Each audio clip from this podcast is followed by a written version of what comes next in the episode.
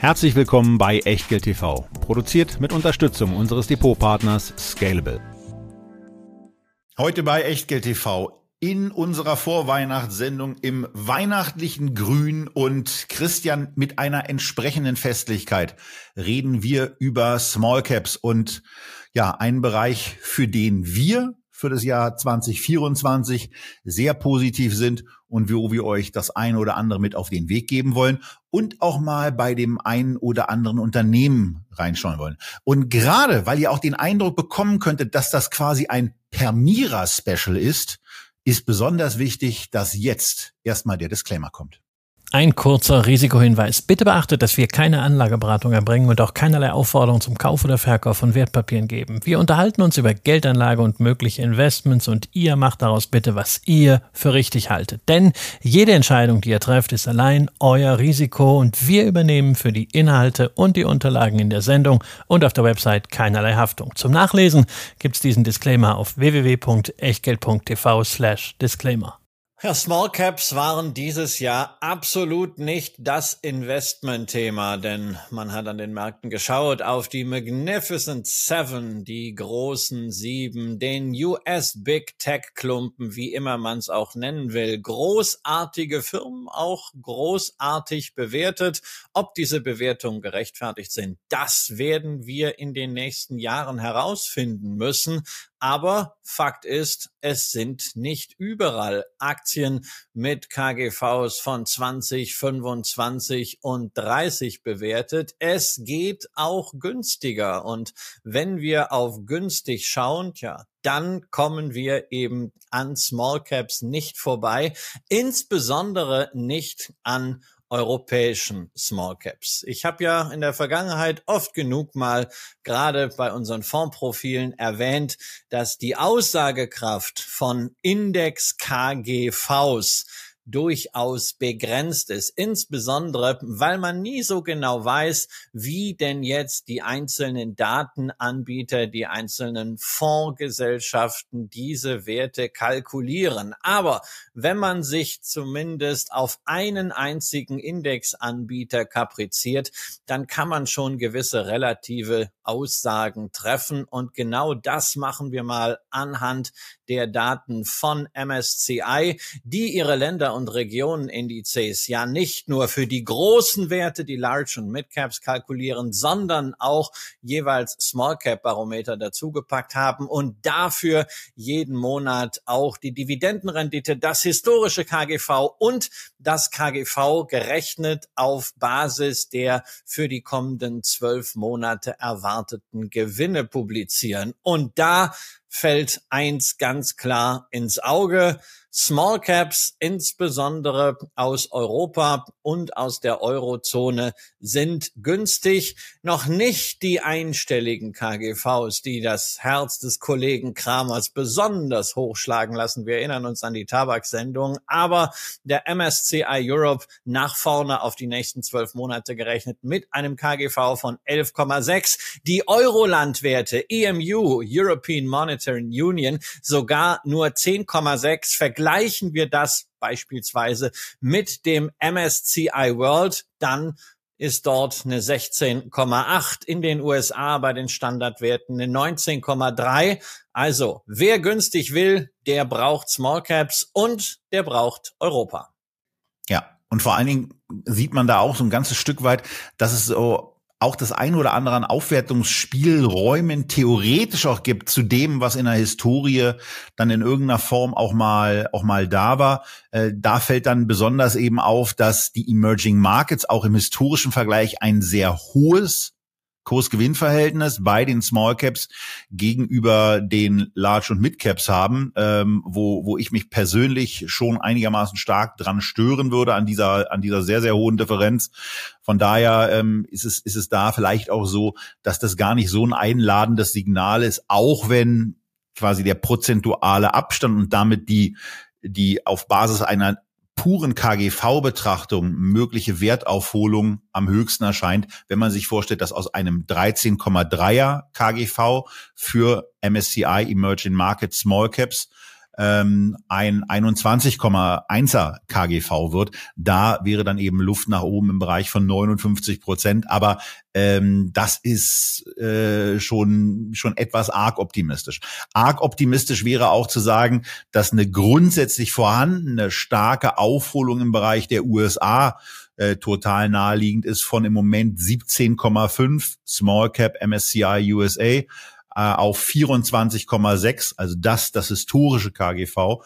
Ähm, auch daraus ergibt sich im Grunde genommen eine Aufwerten, Aufwertungspotenzial von 41 Prozent. Aber auch das erscheint vor dem Hintergrund der in den USA ja wirklich auch ordentlichen Zinsen und dem, was ich mit einer Aktie normalerweise eben auch haben will, nämlich ähm, A, ein, ein, ein Wachstum, B, was ich aber auch akzeptieren muss, ist eine höhere äh, Schwankungsintensität, eine höhere Nervosität bei dem Investment. Und vor dem Hintergrund ist es dann bei mir eben auch so, äh, dass ich mich auch bei den USA Small Caps jetzt nicht so richtig leid tue und von daher sehr gefreut habe, ähm, als wir dann in den in unserer Vorabstimmung äh, auf einmal wirklich den Blick klar in unsere Region richten wo ich ja ohnehin der Meinung bin, dass gerade für Menschen, die in dem MSCI World investiert sind, eine europäische Ergänzung gut wäre. Und naja, äh, eine in Small Caps, die ist aus meiner Sicht gerade auch zu diesem Zeitpunkt, gerade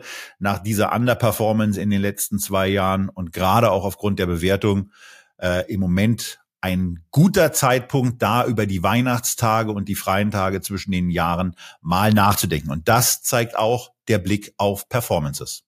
Ja, aber jetzt hast du gerade gesagt, Underperformance. Und es ist natürlich im Small Cap Sektor ein gewisser Katzenjammer zu spüren, insbesondere hier in Deutschland. Das ist auch nachvollziehbar, insbesondere wenn wir auf die Diskrepanz zwischen dem DAX als unserem Large Cap und Blue Chip Index schauen und dagegen MDAX und vor allem SDAX. Der DAX hat dieses Jahr gerade wieder Allzeithochs erreicht, während die Mid- und Small Caps deutlich 20, 22 Prozent nach wie vor unter ihren Hochs aus dem Jahr 2021 liegen. Das allerdings verstellt so ein bisschen den Blick dafür, dass Small Caps sozusagen in the long run eine sehr, sehr überlegene Anlagealternative waren, auch und insbesondere hier in Europa. Die MSCI Small Cap Indizes inklusive angerechneter reinvestierter Nettodividenden,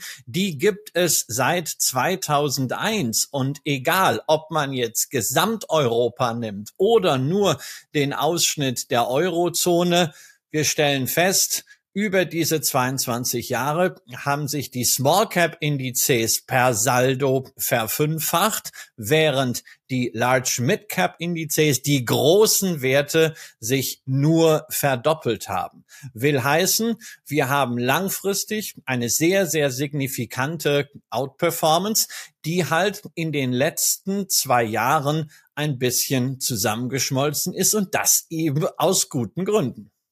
Ja, und ähm, die, diese Gründe lagen vor allen Dingen eben in der letzten Zeit auch darum, dass solche Unternehmen empfindlicher auf beispielsweise etwas reagieren, was wir ganz lange nicht hatten. Und was wir hier bei Echtgeld TV insbesondere im Jahr 22 sehr, sehr intensiv begleiten konnten, nämlich die Zinserhöhungen, die stattgefunden haben. Eine komplette Änderung des Zinsregimes wenn man so will, äh, wo auf einmal Unternehmen vor anderen Herausforderungen standen als zu Zeiten, wo das Geld mega billig war und auch Small Caps sich gut und sehr preiswert refinanzieren konnten. Wir sehen aber auch an dieser langfristigen Darstellung etwas anderes, nämlich insbesondere auch in einer Zeitspanne von 2003 bis 2008, wie es den Unternehmen nach der Dotcom-Krise, die auch in der zweiten Reihe und dritten Reihe für einiges an Verwerfungen in der G&V und an die Bilanzen gesorgt hat, wie schnell die sich erholt haben und wie schnell dann auch in der letzten intensiveren Finanzkrise dieser Vorsprung wieder eingebüßt wurde, um dann zu einem sehr, sehr langen Zeitraum einer, einer Outperformance-Generierung zu kommen. Zwölf Jahre von Mitte, zwei, also von Anfang 2009 bis dann eben 2021 ging dieser Zeitraum, wo Small Caps liefen und wo es dann eben irgendwann auch mal so war, dass auch Bewertungen und Empfindlichkeiten so ein bisschen ausgeblendet wurden und an das permanente, stärkere, fortgesetzte, positive Wachstum geglaubt wurde. Und im Zuge der ja, Zinssteigerungen, die dann kamen, ähm, ging es dann ein bisschen anders, was wir natürlich auch wieder für den Markt, den wir auch jetzt in der Folge noch etwas genauer beachten wollen, nämlich der gesamteuropäische Markt, was wir auch noch mal in einem in einer relativen Wertentwicklung dargestellt haben, wo man diese Entwicklung auch noch mal sehr schön sieht, richtig sieht, wenn man rechts ranfährt. Ansonsten erklären wir es aber auch an der einen oder anderen Stelle. Ansonsten ist es ganz einfach. Small Caps haben in diesem Jahrtausend prinzipiell besser abgeschnitten als Large und Mid Caps in Europa mit der Ausnahme von zwei Phasen, einerseits 2007 bis 2009, andererseits ab 2021 und beides sind ja Stressphasen beziehungsweise Stressphasen gewesen. In der Finanzkrise war plötzlich der Zugang zu Geldknapp. Märkte sind schockgefrostet worden. Nicht Börsen, nein, Absatzmärkte sind plötzlich weggebrochen und ab 2021 am Jahresende eben die steigenden Zinsen, die kleinere Unternehmen eben stärker treffen als große Unternehmen, die nicht nur global sich finanzieren können, sondern auch viel mehr Möglichkeiten hatten, sich diese Niedrigzinsen für lange Zeiträume zu sichern. Die Zinserhöhungen haben bei den kleineren Unternehmen vielfach viel direkter und viel stärker Eingang in die Bilanzen gefunden und natürlich auch in das Sentiment. Denn eines darf man nicht vergessen. Was ist das wesentliche Argument, auf Indexbasis in Small Caps zu investieren? Das ist ja nicht bei 900 Werten, dass die jetzt alle größeres Wachstumspotenzial haben. Das trifft sicherlich auf einige Werte zu, aber das ist nicht das Hauptthema, sondern das Hauptthema, was ja auch wissenschaftlich validiert ist bei diesem Small Cap Faktor, ist, dass die Liquidität in diesen Werten eingeschränkt ist, dass sie deswegen halt auch dann, wenn alle raus wollen, entsprechend stärker reagieren, siehe Finanzkrise, dass man aber für diese eingeschränkte Liquidität über die Zeit eine Prämie einsammeln kann, die sogenannte Liquiditätsprämie, die dann auch diese Überrenditen erklärt, die man sich natürlich erkauft mit entsprechend höheren Schwankungen. Dieser Faktor, der ist natürlich weiterhin intakt. Selbst wenn man gegen ein paar andere Faktoren durchaus auch gute Argumente liefern kann. Beispielsweise wird ja gesagt, dass Small Caps häufig wendiger sind, schneller sich anpassen können. Ja, das ist durchaus ein Pro-Argument, was man aber kontern kann, dass für kleinere Unternehmen die regulatorischen Eingriffe, die ja in den letzten Jahren global zugenommen haben, auch im Zusammenhang mit ESG, viel schwieriger zu bewältigen sind als für große Unternehmen allein schon wegen der Skaleneffekte. So. Und ausgewählt aus dem Angebot von ETFs, die es da gibt, haben wir einen, der den MSCI Europe Small Caps sehr, sehr gut abdeckt. Er kommt von X-Trackers. Das ist ein, ja, Premium-Partner unseres Partners, hat aber auf die Auswahl überhaupt keinen Einfluss gehabt. Es ist einfach ein gutes Produkt. Ein gutes Produkt, in dem bereits 813 Millionen Euro enthalten sind. Wenn es nur in Anführungsstrichen 81,3 Millionen wären, hätte die Auswahl aber trotzdem stattgefunden gefunden, wir lassen uns dann nicht von einem vermeintlich zu geringem Volumen ähm, im Zweifelsfall ablenken, insbesondere wenn es ein lange bestehendes Produkt gibt. Gesamtkosten betragen hier auch wichtiger Faktor beim Investieren, gerade auch wenn man so eine Position vielleicht mal neu und strategisch aufbauen will und lange halten will, dann sollte man vor allen Dingen die Kosten im Auge behalten. 0,3 Prozent pro Jahr bei einer relativ dünnen Geldbriefspanne von 0,1 Prozent. Also das ist für jeden leistbar. Und dann hat Christian eben schon die 900 Unternehmen in den Raum gestellt.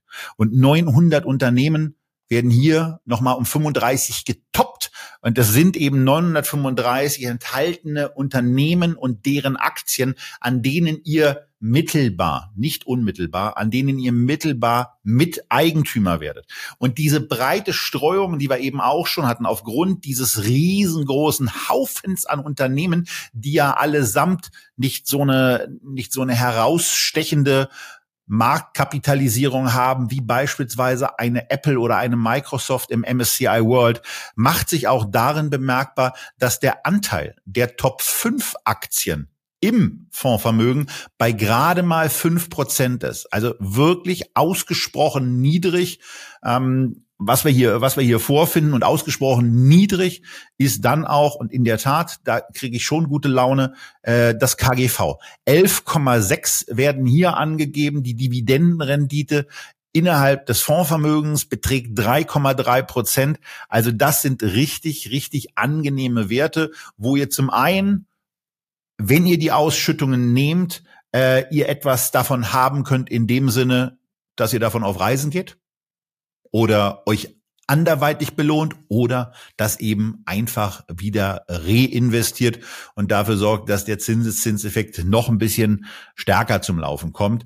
Das ist eine, eine Positionierung. Und solltet ihr, das mal hier gleich an der Stelle, solltet ihr eine andere Small Cap Idee haben, dann tut uns bitte in den Kommentaren eingefallen. Fragt nicht danach, warum denn nicht Pünktchen, Pünktchen, Pünktchen, sondern sagt ihr doch einfach mal, ich würde Pünktchen, Pünktchen, Pünktchen vorziehen, Komma, weil. Erstens, zweitens, drittens, dann wird die Diskussion lebhafter. Äh, wir kriegen auch noch einiges an Input, aber äh, würden eben in den Kommentaren ungern äh, uns selber nochmal in eine Recherche werfen müssen, aber nehmen gerne eure Argumente mit auf und vielleicht gibt's dann ja eben auch entweder in der Sendung oder in den Kommentaren eine Reaktion. Da, dazu, dazu sollten wir vielleicht auch eins nochmal hervorheben, dass wir ja beide Anhänger des KISS-Prinzips sind. Ja, keep it simple, stupid. Und das ist halt hier ein simpler, einfacher Ansatz, ein ETF, einfach, transparent, fair im besten Sinne. Es gibt gerade auch im Small Cap Bereich inzwischen fein ziselierte Indexkonzepte, die dann value weighted sind, beispielsweise. Die Produkte kennen wir natürlich auch, aber es ist wieder eine zusätzliche Komplexitätsstufe, die auch ja wieder einiges wegnimmt von dem Gesamtpool. Und wir haben gesagt, wenn Small Caps, dann ist das eine sehr, sehr gute Basis. Und es ist ja grundsätzlich bei uns so, wenn wir ein Produkt vorstellen, heißt das, das finden wir gut, impliziert aber nicht, dass wir alle anderen deswegen äh, äh mal per se für Mist halten. Und auch eins sollten wir noch vorausschicken mit Blick auf diejenigen, die sagen, na ja, Small Caps, es ist nicht alles ein bisschen zu klein und äh, was sind denn das eigentlich so für Unternehmen hier? Ich will doch nicht in irgendwelchen Bumsbuden, Pommesbuden da investiert sein. Nein, also wir reden hier nicht über Microcaps. Wir reden hier nicht über Firmen, die unterhalb der Echtgeld TV 100 Millionen Euro Schwelle sind, sondern die sind weit, weit darüber. Um das mal ein bisschen mit Zahlen zu unterfüttern, die durchschnittliche Marktkapitalisierung dieser Aktien im MSCI Europe Small Cap Index liegt bei 1, 1,3 Milliarden Dollar. Und wenn man die Mediankapitalisierung nimmt, ist man immerhin noch bei 850 Millionen Dollar. Das sind also allesamt keine Pommesbuden, na, manche sind schlecht geführt, zeigen wir auch gleich noch mal ein paar Beispiele dazu.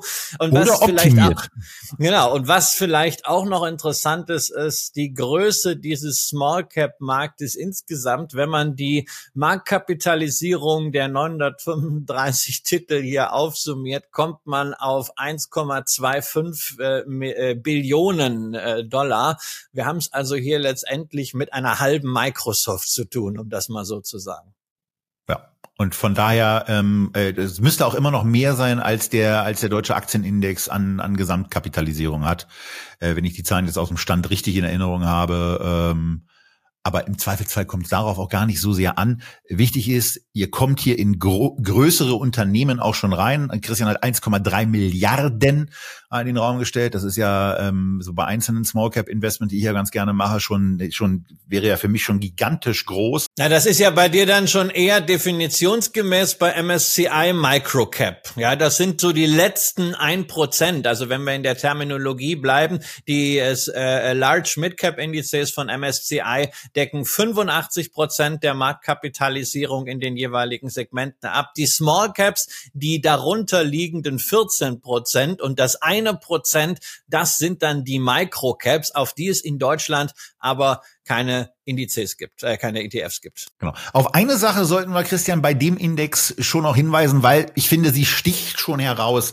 Wenn wir, wenn wir auf der rechten Seite von unserem Porträt mal in den oberen Bereich gehen, die Top-Länder, da haben wir Großbritannien mit knapp 30 Prozent. Wir haben Schweden mit 11,3 Prozent, was dann zusammen mit Großbritannien schon mal 41 Prozent bedeutet. Und dann kommt noch die Schweiz dazu mit 9,3. Das heißt, Großbritannien, Schweden und Schweiz machen 50,3 Prozent der Gewichtung aus und ähm, zeigen damit eben auch, dass es, äh, dass es bei diesem, äh, dass es bei diesem Konzept wirklich so deutlich sichtbare Auswirkungen hat, nicht auf die Eurozone einen Fokus zu richten. Ja, man sieht an diesem Konzept auch wieder was, was ja momentan vielfach diskutiert wird, ob irgendwelche Indizes die Wirtschaft abbilden. Das ist nicht die Aufgabe dieses Index, äh, die Wirtschaft abzubilden oder irgendwelche volkswirtschaftlichen Größenverhältnisse. Dann wäre es in der Tat ein bisschen merkwürdig, wenn äh, Großbritannien äh, dreimal so groß ist wie Deutschland, sondern es bildet eben die Größenverhältnisse in den Kapitalmärkten beziehungsweise den Kapitalmarktsegmenten ab. Und da muss man einfach sagen, sagen, gerade auch mit Blick auf ihre volkswirtschaftliche Relevanz, sind die Kapitalmärkte in Großbritannien und in der Schweiz sehr, sehr weit entwickelt. In Großbritannien gibt es sehr viele börsennotierte Firmen, die dann natürlich auch äh, ins Ausland ausstrahlen. In der Schweiz sehr viele Nischen-Weltmarktführer. Das sind Firmen, die wir in Deutschland auch haben. Ja, so Firmen mit 500 Millionen Umsatz irgendwo auf dem platten Land, äh, die keiner außer in dieser Industrie kennt. Nur in der Schweiz sind die halt bisweilen börsennotiert. In Deutschland ist das alles in privater Hand. Und Schweden profitiert natürlich von dieser Kooperation Nasdaq OMX, wo ja auch einige Gaming-Firmen es inzwischen zu einer erheblichen Blüte geschafft haben. Auch dort ein sehr aktiver Kapitalmarkt. Das übrigens aus Tradition. Ich hatte letzte Woche bei einer Veranstaltung im Bundestag im Paul-Löber-Haus die Chance, ein bisschen mit Richard Grottheim zu sprechen.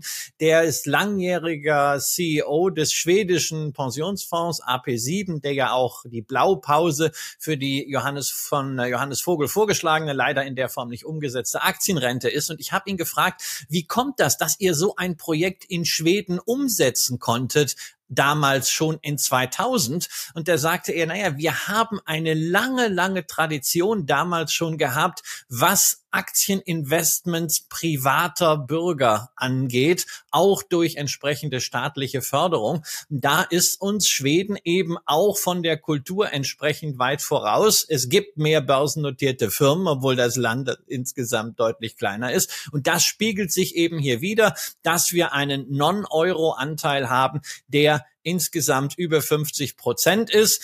Wer sagt, das ist mir aber zu viel, ich möchte die damit verbundenen Währungseinflüsse nicht haben oder es ist mir auch zu viel Großbritannien, selbst wenn diese äh, Unternehmen sehr häufig auch global oder zumindest gesamteuropäisch aufgestellt sind von ihren Absatzmärkten oder Produktionsbasis. Naja, kein Problem. Das kann man machen. Es gibt eben, wie eingangs schon mal erwähnt, auch den MSCI EMU Small Cap European Monetary Union, also nur die Eurozonenwerte. Allerdings, das sind dann eben keine 900. Da bleiben nur gut 400 übrig. Und da hätte man dann wirklich Deutschland mit 22 Prozent und Frankreich mit 20 Prozent als die Schwergewichte drin. Wir sind allerdings der Meinung, dass man es durchaus vertreten kann, hier den gesamteuropäischen Ansatz auch als Gegengewicht oder Nachjustierung zu einem tendenziell US-lastigen Portfolio zu nehmen. Und was man en passant mit so einer Small Cap Beimischung auch löst, ist ja der Vorwurf, den man zum Beispiel gegen den äh, MSCI World gerne erhebt, er sei zu technologielastig. Also das wollen wir jetzt nicht auch nochmal ausmachen. Da ist jetzt auch, glaube ich, tot diskutiert, dieses Thema. Aber wer sagt, ich möchte da gerne ein bisschen Gegengewicht haben, hier haben wir 25 Prozent Industrie. Das ist hier das Schwergewicht, gleicht es also ein bisschen aus. Wobei wir auch bei Industriewerten, wenn man da mal reinguckt, feststellen, da sind so viele Unternehmen, die sind zwar als Maschinenbauer vielleicht klassifiziert, aber was die machen, ist letztendlich Präzisions- und Hochtechnologie. Diese Grenzen, die verschwimmen zwischen den einzelnen Sektoren sowieso. Und da sollte man auch nicht allzu päpstlich vorgehen bei diesen Definitionen.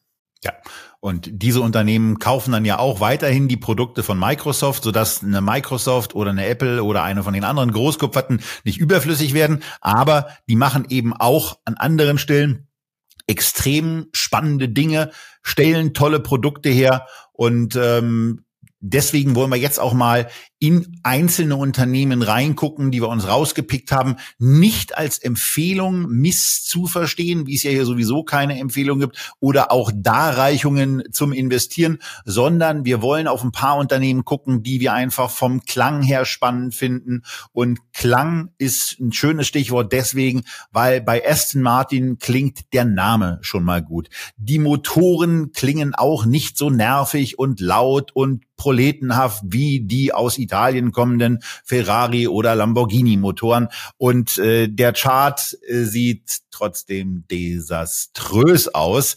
Ich wünschte für alle Podcast-Zuhörer, dass sie sehen könnten. Deswegen auch hier die Empfehlung, sich das runterzuladen. Und wenn ihr das runterladet, dann werdet ihr auf der linken Seite zunächst mal eine kleine Stelle sehen, wo ein Freiraum geschaffen wurde. Das ist der Echtgeld TV Selbstmalkurs. Da zeichnet ihr bitte drei dicke rote Ausrufezeichen für euch selber rein.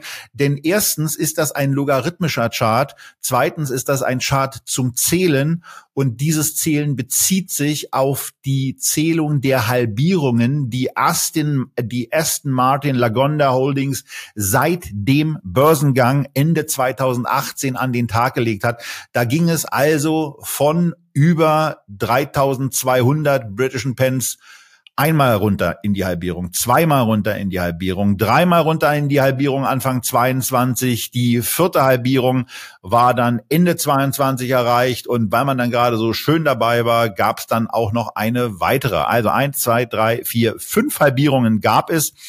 Äh, Aber es ging ja noch weiter.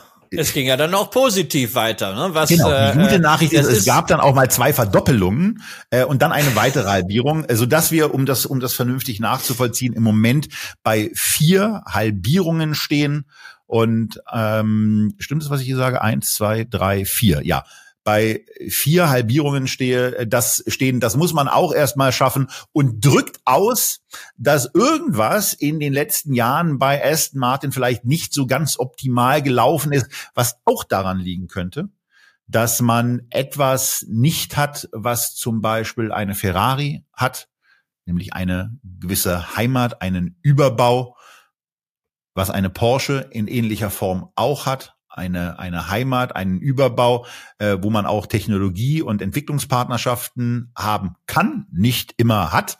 Porsche entwickelt ja auch im Konzern von Volkswagen das ein oder andere als erstes, aber ähm, dann passiert eben noch mal was damit. Da ist Aston Martin ein bisschen anders aufgestellt und Christian, weniger Autos verkaufen sie auch. Ja, ja, das ist schon alles sehr klein. Also wir hatten ja letztens mal den Vergleich äh, Ferrari versus Porsche und haben schon da festgestellt, also äh, Ferrari, das ist dann eigentlich sowas wie Hermes im äh, Verhältnis zu LVMH. Also äh, wenn überhaupt, das ist äh, vielleicht auch eher wie Cucinelli. Das ist schon hoch exklusiv mit den Stückzahlen, aber es ist halt bei Aston Martin noch mal eine Nummer kleiner, aber nicht unbedingt exklusiver.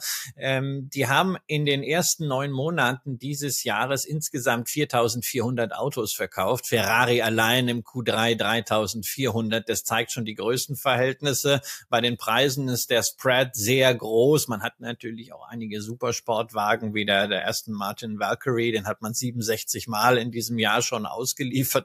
Das sind einfach die Zahlen, schon, über die schon, wir hier, über, ja, das, das sind die Zahlen, über die, es ist, Es ist, es ist halt alles äh, eine Nummer zu klein, darüber hinaus schlecht gemanagt. Es reicht eben halt nicht aus einen wirklich, wie ich das gerne so nenne, und hier passt das ja auch, ikonischen Brand zu haben. Ja, diese ganze äh, James Bond-Geschichte, die Racing-Geschichte, das ist ja alles großartig. Aber wenn du auf die Zahlen schaust, auch in der Historie vor dem Börsengang von Aston Martin, da fühlst du dich erinnert an Casino Royale, wo nicht nur neuer äh, Aston Martin von Daniel Craig alias James Bond dann äh, geschrottet wurde, sondern der Bösewicht war ein Le Chiffre Affre und der konnte Blut weinen, ja, und äh, da will man auch weinen, also in der gesamten Geschichte ist Aston Martin siebenmal bankrott gewesen, hat ständig die Eigentümer gewechselt, den letzten kleinen Gewinn hat das Unternehmen, sieht man gar nicht mehr in den Zahlen, die bei Guru Focus hinterlegt sind, 2010 erwirtschaftet und seitdem gab es nur Verluste. Es wurde Kapital verbrannt, immer wieder hat jemand dann was eingeschossen. Ja, beim Börsengang gab es dann mal eine größere größere Portion, aber auch danach wurde schon wieder nachgeladen, also erhebliche Verwässerungseffekte. Und man muss sagen, umsatzseitig haben sie sich erfreulich entwickelt seit dem Börsengang. Der Umsatz von knapp einer Milliarde Pfund auf 1,5 Milliarden gestiegen. Äh, dummerweise haben sich derweil die Betriebskosten, die Operating Expenses mehr als verdoppelt. Deshalb ist es schon eine gute Nachricht äh, für die ersten neun Monate, dass die Verluste nicht größer geworden sind. Das war's dann aber auch mit guten Nachrichten. 750 Millionen äh, Pfund Nettoverschuldung. Das zeigt auch, wo hier der Hase läuft. Das Unternehmen blutet Kapital und Mangel an Größe ist hier wirklich das Thema, denn eine Automobilproduktion hat einfach gewisse Fixkosten. Es ist ein hochkapitalintensives Geschäft und wenn du da dann keine Skaleneffekte nutzen kannst und auch wirklich immer wieder daran scheiterst, mal größer zu werden, dazu noch ständig diese Wechsel im Gesellschafterkreis. Es gibt ja immer neue Heilsbringer, immer neue Manager, die es dann richten sollen.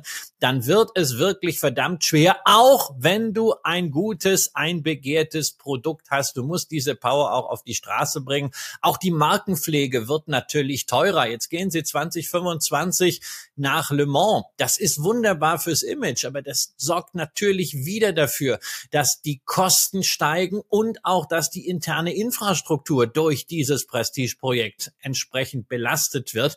Insofern, das ist vielleicht ein schönes Collectible. Ja, wenn man sagt, ich möchte mir ein bisschen James Bond Bond kaufen, ja, dann kann man sich diese Aktie vielleicht hinlegen. Aber mir fehlt komplett der Katalysator, warum dieses Unternehmen, das über Jahrzehnte verloddert ist aus wirtschaftlicher Sicht, ausgerechnet jetzt seinen Tiefpunkt gesehen haben soll. Wenn es in diesem Index mit 0, Fliegenschiss Prozentpunkten drinsteckt, finde ich das fein, kann ich völlig mit leben. Aber jetzt zu sagen, oh, da könnte eine Turnaround-Chance sein, ich weiß nicht warum. Nein, und das können wir uns auch nicht zutrauen. Und äh, du hast du hast am Anfang auch noch mal diesen Vergleich mit Hermes ins Spiel gebracht und das ist was ganz Wichtiges, um mal die teuersten äh, Produkte auch zu nehmen, die Hermes da anbietet. Da brauchst du ein vernünftiges Leder, da brauchst du geschulte Leute, da brauchst du die Leute, die an ihren Nähmaschinen sitzen und dann diese Taschen produzieren und ohnehin nicht mit der Menge Schritt halten können. Aber du hast eine Fertigungstiefe selber in deinem Unternehmen, die immens ist. Und das, was im Automobilbereich gerade auf der Technologieebene stattfindet, auch Stichwort Elektromobilität, an der auch Aston Martin nicht vorbeisteuern können wird. Das ist ja ein Problem, was du irgendwie lösen musst. Und das kriegst du dann eben mit einem Umsatz von im Bereich 1,5, 1,7 Milliarden Euro. Ja, hier stehen jetzt auf dieser Übersicht, die ihr in den Unterlagen findet, stehen Euro, ähm, was auch daran liegt, dass ich die äh, britische, die, das britische Lizenzpaket nicht freigeschaltet habe. Also äh, deswegen ist hier diese Umrechnung drin. Aber damit kriegst du das eben alles nicht vernünftig hin. Und nochmal, da ist Ferrari eben anders positioniert, kann auf ein paar Sachen auch zurückgreifen und äh, ist dann eben in der Lage, die Dinge ja ähm, mit einem besser vorhandenen Distributionsnetzwerk, mit einer deutlich nochmal aufgeladeneren Marke besser zu vertreiben und da eben äh, die Ermess im Automobilbereich zu sein. Aber Äh, Aston Martin schafft es nicht und für mich ist es auch eben eine ganz klare Position, wo ich sage, äh, ist für mich eine Fingerweg-Position, kann ich gut mit leben, wenn sie im ETF enthalten ist, aber das hier brauche ich so nicht. Was anderes, was man hingegen regelmäßig braucht, ähm, da geht's zurück, Christian, in unsere Kindheit. Da geht's zurück in unsere Kindheit, da geht's zurück äh, ins Werbefernsehen, was damals noch tolle Spots gemacht hat, an denen man gar nicht vorbeikommt und wo ein Wort eine Rolle gespielt hat, was ich, was ich bei der Vorbereitung so gemerkt habe, was ich richtig schön finde, aber ähm, ich will das Wort famos nicht in dem, in dem kompletten Kleid der Marke äh, wiedergeben, denn die Aktie wurde von dir ausgewählt und von daher ist es auch dir überlassen, einen Werbeclaim Ende der 70er, Anfang der 80er Jahre nochmal insbesondere für unseren jüngeren Zuschauer äh, vorzustellen, der sich mit einem Unternehmen beschäftigt namens Bonduell. Ja, das waren noch Zeiten, ne, als Werbung irgendwie augenzwinkernd war, als dann Und man hat sofort nur, die Melodie im Kopf. Ja, weißt du, also heute, wenn ich gucke ja ganz selten irgendwie durch Zufall so Werbung so in der Sportschau oder so, wenn ich das mit meinem Sohn gucke, dazwischen, das sind eigentlich immer irgendwie so Instagram beige gehaltene Wohnungen, diverse Familien, es ist alles immer so harmonisch, ja. Also vor 30 Jahren ist da so Mais und Erbsen durchs Bild marschiert als Trickfilm dazu der Radetzky Marsch und dann hieß es Bonduell ist das famose Zartgemüse aus der Dose. Und dann kamen die Mainzelmännchen und alles war gut, weil man konnte das noch kurz gucken oder Ute Schnute Kasimir, da musste man nochmal baden samstags und dann ging's ins Bett. Ja, die Zeiten sind vorbei. Und Bonduell, ich bin da so einfach in der Liste mal so drüber gestolpert, weil ich habe geguckt, na, was ist denn da so alles drin? Und uh, Bonduell ist ja was, ne? man kennt die Marke, es ist ein Geschäft, was ich ja eigentlich sehr gerne mag, nämlich das Geschäft mit äh, Essen, ein essentielles Geschäft, aber die Aktie spiegelt halt das nicht wider. Die hatte eine sehr kurze Blütezeit 2016, 17, da ging's mal kurzhand von 20 auf 50 Euro nach oben, nachdem der Kurs zuvor, naja, auch eher mal geschlafen hatte wie Erbsen in der Schote. Nur anschließend von 50 runter auf jetzt etwas über 10. Also dramatischer Einbruch. Retrospektiv muss man sagen, na ja, 50, das war dann damals auch irgendwie eine Spekulationsblase. Das war zu viel. Frage ist halt, ob das, was wir jetzt sehen, die 10 Euro, deutlich zu wenig sind oder ob das nicht eher ein realistisches Niveau ist. Der Kollege Kramer guckt ja gern aufs KGV, sieht jetzt da aktuell auf Basis der historischen Gewinne einen 12er KGV. No ja, das ist schon mal günstiger als eine Nestlé, aber von Duell ist halt eben nicht Nestlé. Auch da haben wir wieder das Thema Skaleneffekte. Können die hier nicht so richtig nutzen. Großartige Tradition. 1853 gegründet. 2300 Landwirte, die ihr Gemüse an Bonduell zur Weiterverarbeitung als Konserve oder Tiefkühlware liefern. Nur was am Ende halt rauskommt, ist sehr wenig. Insbesondere in den letzten Jahren hat man sehr stark zu kämpfen gehabt mit dem inflationären Druck. Und wir haben ja darüber vielfach bei Nahrungsmittelwerten gesprochen, die das gerade auch wieder die Großen weitergeben konnten über entsprechende Preismacht. Genau das ist Bonduell halt nicht gelungen. Die operativen Margen in dem Geschäft sind ja sowieso traditionell dünn. Früher haben sie aber immerhin fünf Prozent operativ gemacht. Dann ging's runter bis auf 2,3 Prozent. Wohlgemerkt, operative Marge netto blieb da nicht mehr viel hängen. Jetzt sind sie operativ auf 3,4, aber das ist immer noch viel zu wenig und Darüber hinaus muss man auch auf der Umsatzseite sagen, währungsbereinigt kommt da nichts an Wachstum raus. Im ersten Quartal des laufenden Geschäftsjahres, das am 1. Juli begonnen hat, ist das bei 0,5 Prozent im Minus. Also eine Stagnation und äh, sieht ein bisschen danach aus, als wenn der Kurs durchaus zu Recht jetzt da unten rumdümpelt. Ja, man weiß ja auch nicht, wie die Differenzierung dann wirklich so erfolgen soll. Das Problem heute ist ja, Eigenmarken sind deutlich populärer geworden.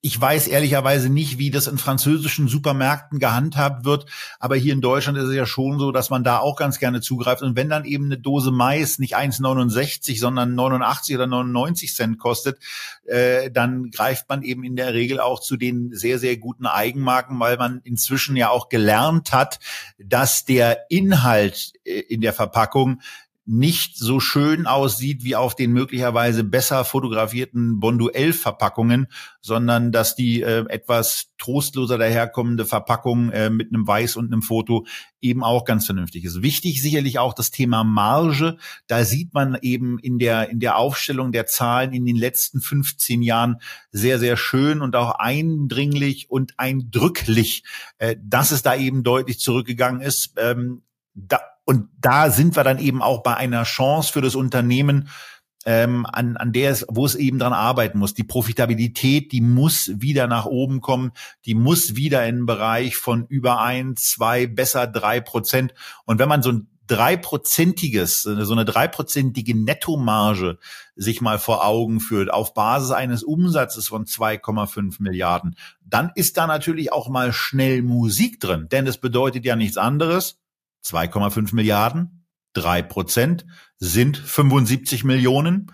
75 Millionen geteilt durch 32,05 Millionen Aktien bedeutet beim Gewinn pro Aktie 2,34 und das bezogen auf einen Kurs von 10, 11 Euro würde ein KGV von 4 oder 5 bedeuten. Also vor dem Hintergrund kann man da schon einiges reinquatschen an Potenzial. Das Problem ist, dass man im Moment noch nicht wirklich sieht und auch ähm, durch die Juni 23 Zahlen äh, nicht ansatzweise sieht, da ist die Nettomarge nämlich mal in den negativen Bereich gedrückt, gedrückt worden, äh, dass es hier irgendwie eine Verbesserung gibt und dass es irgendwie eine Wende gibt und dass es dem Unternehmen gelingen kann, auch höhere Preise ähm, im Supermarkt durchzusetzen. Das alles führt bei mir eben auch dazu, dass ich hier sage, Nee, so gerne ich äh, diese alten, diesen, mich an diesen alten Werbespot erinnere und so gerne ich auch ähm, bestimmte Sachen da aus Dosen nehme, so ungerne würde ich ähm, ein Einzelinvestment in Bonduell wagen und fühle mich im Zweifelsfall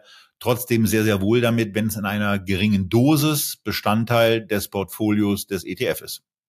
Ja, es gibt ja noch einen Trigger bei diesem Unternehmen, den ich spannend finde, denn wir haben es hier mit einem Familienunternehmen zu tun. Der Streubesitz liegt nur bei 37 Prozent. Die Familie kann also nach wie vor durchregieren, aber es ist halt auch nur ein Trigger und es muss nicht immer positiv sein. Es gibt auch einfach die Situation, dass eine Familie eben ein Unternehmen boah, verwaltet. Das ist ja auch ganz komfortabel. Dividende gibt's ja auch, mal mehr, mal weniger. Letztes Jahr wurde gesenkt von 30 auf 25. 25 Cent, aber nur wenn du halt genügend Aktien hast, kannst du damit auch ganz gut leben. Man weiß ja nie, wie viel Stämme dann und sonst was, wie viele einzelne Leute dahinter stehen. Und dann fehlt so dieser letzte Punch und es fehlt damit vielleicht auch der USP, das Commitment, irgendetwas Besonderes mit der Marke zu machen. Und ich will da nochmal den Vergleich zu einem anderen Familienunternehmen aus dem Nahrungsmittelbereich ziehen, das wir auch schon öfter in der Sendung hatten, das auch im Echtgeld TV Porträt entha äh, Portfolio enthalten ist, nämlich Frosta. Froster hat halt diesen USP durch das Reinheitsgebot, nämlich den Verzicht auf diese Zusatzstoffe. Froster, und das haben ja gerade Vater und Sohn Ahlers bei Philipp Westermeier im OMR-Podcast wieder sehr, sehr schön erklärt, muss natürlich Leute davon überzeugen, von diesem Reinheitsgebot. Viele kennen es gar nicht. Das ist ja auch ein Grund, warum die Ware teurer ist häufig.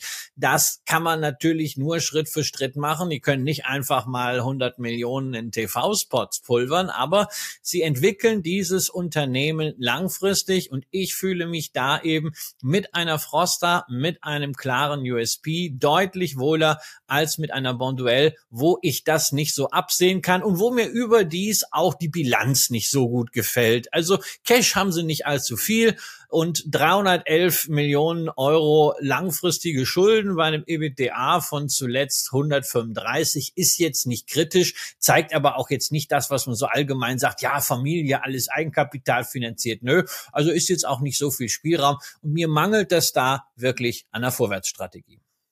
Und wir scrollen weiter und da bin ich über ein Unternehmen gestolpert in der Liste der Einzelwerte im MSCI Europe Small Cap, dass man, wenn man sich ein bisschen für Schuhwerk interessiert, natürlich auch kennt. Die waren auch schon in meiner Jugendzeit äh, bisweilen recht populär. Die Schuhe von Doc Martens. Also ich hatte sie nie, diese Knobelbecher mit der speziellen Sohle, dieser außenliegenden Naht. Ich fand sie immer ein bisschen zu klobig, aber die Schuhe haben immer wieder ihre Fangruppen, ihre Zielgruppen bekommen und sie sind seit 2021 tatsächlich auch in Form einer britischen Holding an der Börse. Auch da haben wir wieder eine große Tradition, denn Doc Martens sind ja benannt nach einem ehemaligen Wehrmachtarzt, der diese Schuhe damals nach dem Krieg aus Lumpen und Resten zusammengenäht hat als Arbeitsschuhe,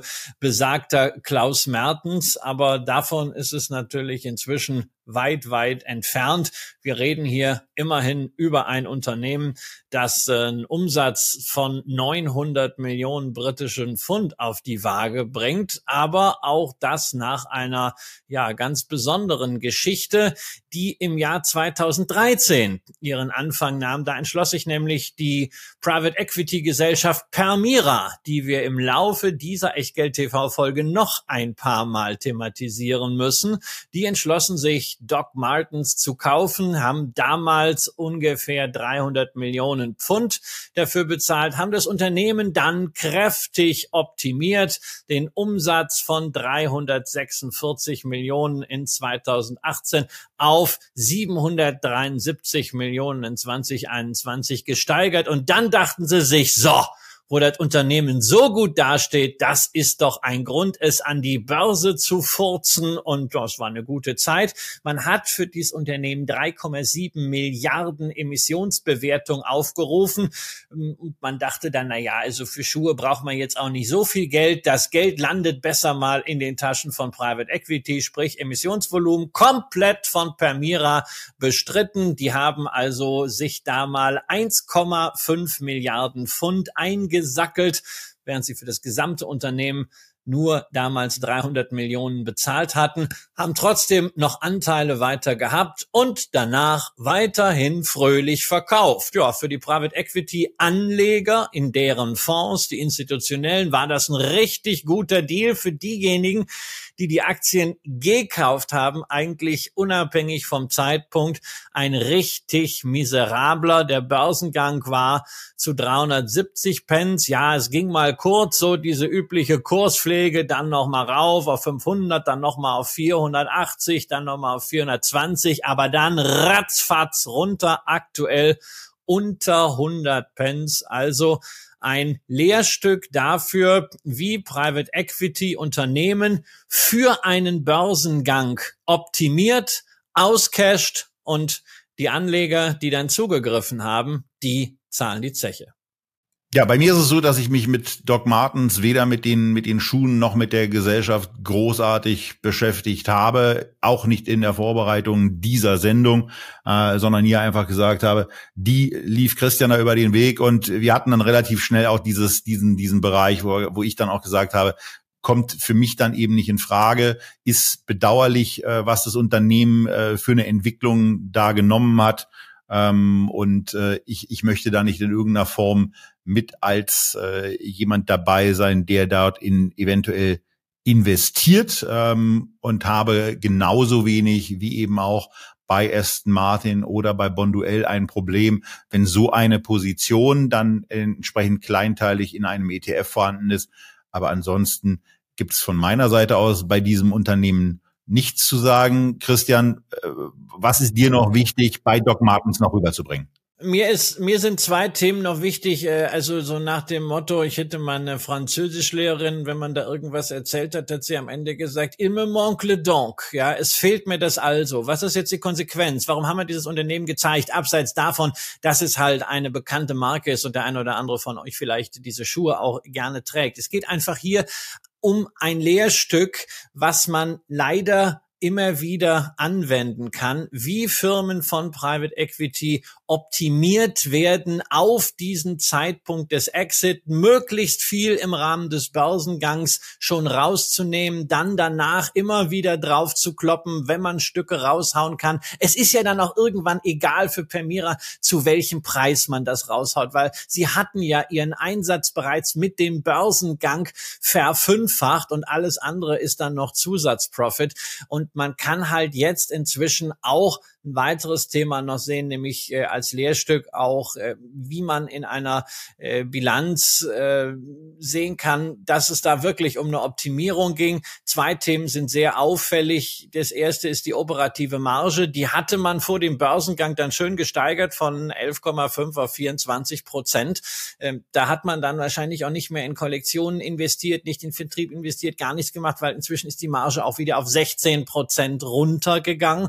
Und das andere Thema, ganz, ganz wichtig bei jedem äh, Mode- oder generell Konsumunternehmen, schaut auf die Vorräte, äh, das Inventory und auch das spricht Bände bei Doc Martens. Da waren das äh, 123 Millionen im März 22, im September 22 waren es 261 Millionen und jetzt im September 23 sind es 314 Millionen britische Pfund. Das heißt, die bauen Inventar auf und es ist tendenziell tendenziell äh, nicht positiv, sondern das ist dann das, was am Ende mit Rabatten irgendwo verschleudert wird, was das Kapital verzehrt und dann wird's halt auch schon mal eng. Ja, und wie gehen solche Geschichten weiter? Irgendwann kommt einer und sagt, ach komm, die Marke ist super, die Schuhe werden ja auch noch irgendwie gekauft, das nehmen wir jetzt mal günstig von der Börse. Na, dann zahlen die vielleicht auch 30, 40 Prozent Aufschlag dafür. Nur ausgehend von welchem Preis? Lässt man das Ding zunächst mal absaufen, vielleicht auf 50, dann 40 Prozent Aufschlag, seid ihr eben immer noch im Minus wenn ihr jetzt zugreift in der Hoffnung, dass der Zyklus irgendwann wieder nach oben geht und dann partizipiert ihr eben nicht mehr davon. Das ist eben dieses große Risiko, wenn man auf Turnarounds spekuliert und in dieser Branche wo man die Zykluslänge eben nicht nur gesamtwirtschaftlich sehen muss, sondern auch mit Blick auf die Awareness beim Konsumenten, ist das eben besonders kritisch. Deswegen keine Investmentidee, sondern ein Lehrstück. Und damit kommen wir zum nächsten Unternehmen und da denkt man ganz spontan an Bernd Stromberg. Richtig. Den guten alten Mann der Kapitolversicherung. Und was hat der jetzt eigentlich mit Helios Towers zu tun? Naja, gar nichts. Aber ähm, der Punkt ist eben, dass der ein oder andere von euch sich möglicherweise an das berufliche Fast-Gastspiel von Bernd Stromberg bei der Helios Versicherung erinnert, wo er das Bewerbungsgespräch schon hinter sich gebracht hat und auf dem Weg zurück zur Kapitol, wo er dann in seiner zurückhaltenden Art aufgefallen ist mit einem extrem freudigen Verhalten über den neuen Job, den er dann natürlich nicht bekommen hat, war, dass er ein Lied gesungen hat. Und dieses Lied, das bildet eigentlich die Kursentwicklung von Helios Towers sehr, sehr gut ab, denn es war Waterloo. Und ihr Waterloo haben seit ähm, Ende 21 auch einige Anleger erleben müssen, die dann eben erdulden mussten, wenn sie die Aktie gehalten haben, dass sich der Kurs von 175 Pence auf unter 75 ermäßigt hat. Also Kursrückgang von über 50 in der, in der Spitze dann auch mal über 70 Prozent. Und ähm, das alles, obwohl schon zum Ausdruck kommt, dass es hier offensichtlich nicht um das Versicherungsgeschäft geht, wo man der Sonne zu nahe kommt, ähm, eigentlich hat es auch nicht so viel mit Sonne zu tun, aber die Towers, die weisen auf etwas hin, was wir in Echtgeld TV schon diverse Male hatten. Und da geht es um das Geschäft, ähm, was unter der Sonne Afrikas stattfindet, aber nicht mit Solaranlagen, Christian, sondern mit den guten alten Türmen, nicht zur Windgewinnung, sondern für Telekommunikation, so dass wir dann eben doch bei was ganz anderem gelandet sind. Tja, Mobilfunktürme in Afrika, das ist das Geschäft von Helios Towers. Die sind aktiv dort, wo man als Anleger normalerweise nicht hinkommt. Tansania, Senegal, Malawi, Ghana, Kongo, Madagaskar, ja, Südafrika sind sie auch und neuerdings nicht Afrika, aber immerhin Emerging Markets im Oman. Dort haben sie insgesamt 14.000 von diesen Mobilfunktürmen stehen. Es ist so ein Infrastrukturinvestment und natürlich spannend für alle diejenigen, die sagen, ach, Afrika, das ist doch ein Kontinent der riesigen Möglichkeiten. Das hört man auch schon seit Jahrzehnten. Es ist immer wieder so eine Verheißung, Afrika-Fonds laufen nicht, aber wir lesen immer wieder, Afrika gerade was mobile Kombina Kommunikation und E-Commerce angeht, hat quasi so diesen stationäre Telefonie, auch stationären Handel in vielerlei Hinsicht dann übersprungen und ist gleich eine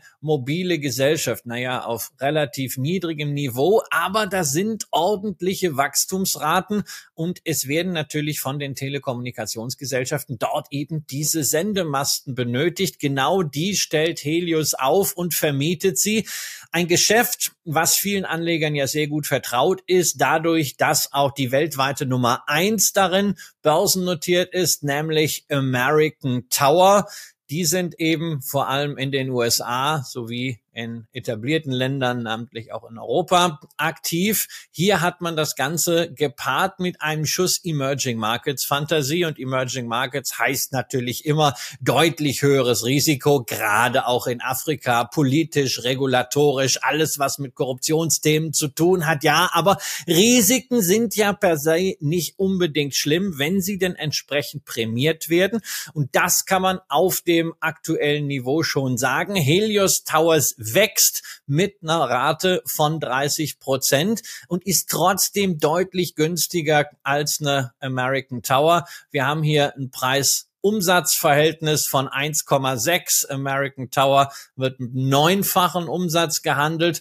Die wichtigste Kennzahl zur Bewertung ist sicher das Verhältnis von Unternehmenswert, also Enterprise Value, Marktkapitalisierung plus Schulden zum operativen Ertrag, sprich zum EBITDA. Da haben wir bei American Tower inzwischen 28 stehen.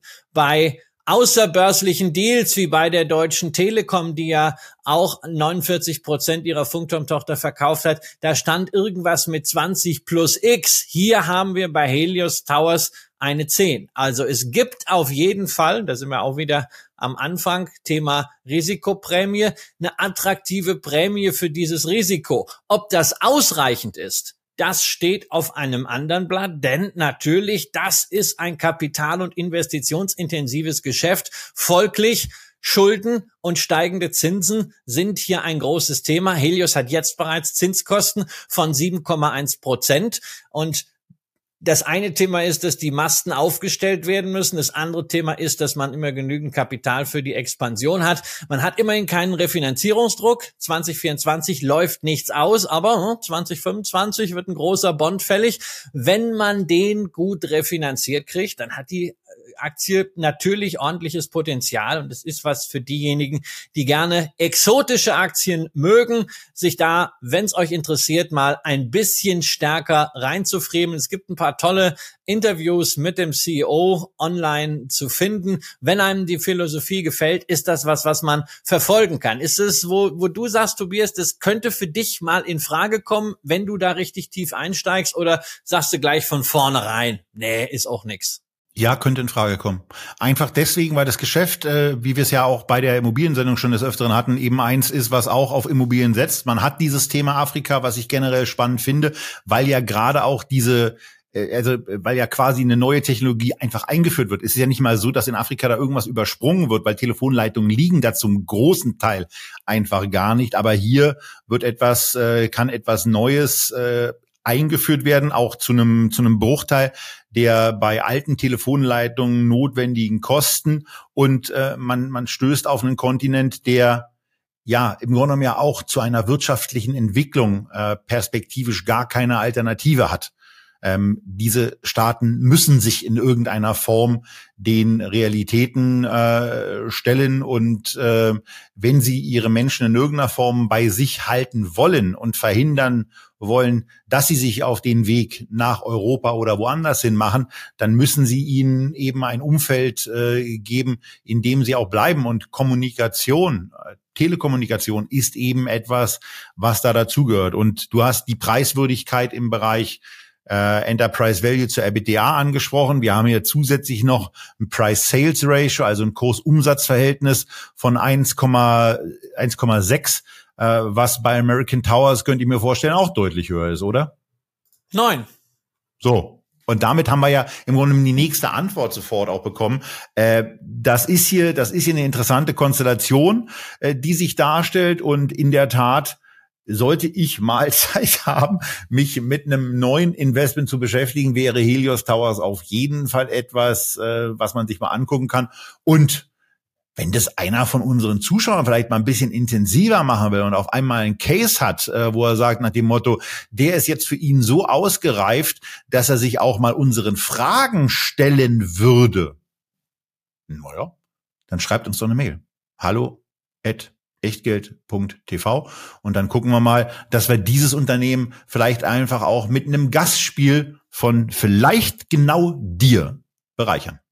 So, und nachdem wir jetzt äh, vier Unternehmen hatten, die eher so, ja, unter ferner Liefen waren, die vielleicht für viele zum ersten Mal so auf dem Kurszettel aufgetaucht sind und im Bewusstsein, zumindest im Bewusstsein als Aktionär, haben wir jetzt noch zwei Unternehmen aus dem MSCI Europe Small Cap, die wirklich jeder kennt. Und Tobias, das erste Unternehmen hast du dir vielleicht auch ausgesucht, weil du die Produkte magst. Immerhin warst du zumindest oder waren wir zumindest früher die klassische Zielkundschaft dafür, wobei das Unternehmen darüber auch ein bisschen verstaubt war. Und es gibt ein äh, schönes Zitat vom äh, neuen CEO, der gesagt hat, ähm, wir vergessen unsere Kunden nicht, niemals, aber wenn man nur mit bestehenden Kunden wächst, ist man irgendwann alt und nicht mehr attraktiv.